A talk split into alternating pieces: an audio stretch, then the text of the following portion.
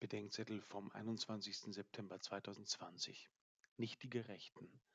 Matthäus 9, 9 bis 13. Als ich vor Jahren am Fest des Apostels Matthäus in der heiligen Messe das Evangelium gerade gelesen, das Buch verehrt und auf den Ambo zurückgelegt hatte, sah ich, dass mein damals vielleicht zehnjähriger Neffe mit seiner Mutter flüstert. Sie sagt ihm, er solle sich mit seiner Frage nach der Messe an mich wenden. Onkel Georg, warum ruft Jesus die Sünder und nicht die Gerechten? fragte mich später vor der Sakristei. Tja, was meinst du? frage ich ihn, um etwas Zeit zu gewinnen. Er denkt kurz nach. Vielleicht, weil die Gerechten ja schon bei ihm sind und die Sünder nicht?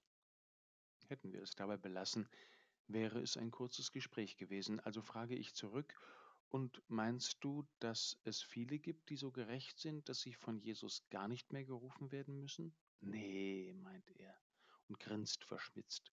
Irgendwann muss jeder gerufen werden. Einige Jahre später spricht mich an genau derselben Stelle vor der Sakristei eine Frau an. Also, ich kenne einige, die gerade in der Messe waren, für die das sehr, sehr wichtig war, was sie heute gesagt haben. Da fällt mir das erste Gespräch wieder ein, und dass es eben doch Menschen gibt, die sich für so gerecht halten, dass sie meinen, das Wort Jesu ginge vor allem die anderen an. Der Maler Caravaggio stellt auf dem Bild der Berufung des Matthäus den Moment dar, in dem Matthäus sich fragt, ob der Ruf Jesu eigentlich ihm gilt.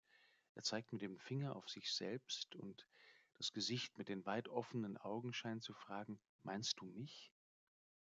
Es muss sein ganzes Leben geprägt haben, von diesem Wort unbegreiflicherweise gemeint zu sein.